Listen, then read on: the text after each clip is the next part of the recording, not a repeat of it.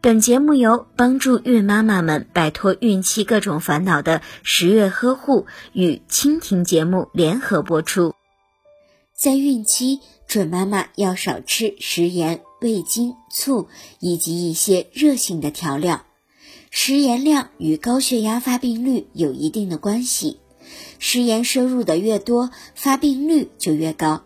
孕期如果过度的食用食盐，容易并发妊娠高血压综合症，严重的时候会伴有头痛、眼花、胸闷等症状，甚至会发生子痫而危及母婴的安全。专家建议，孕期每日食盐摄入量应该控制在六克以内。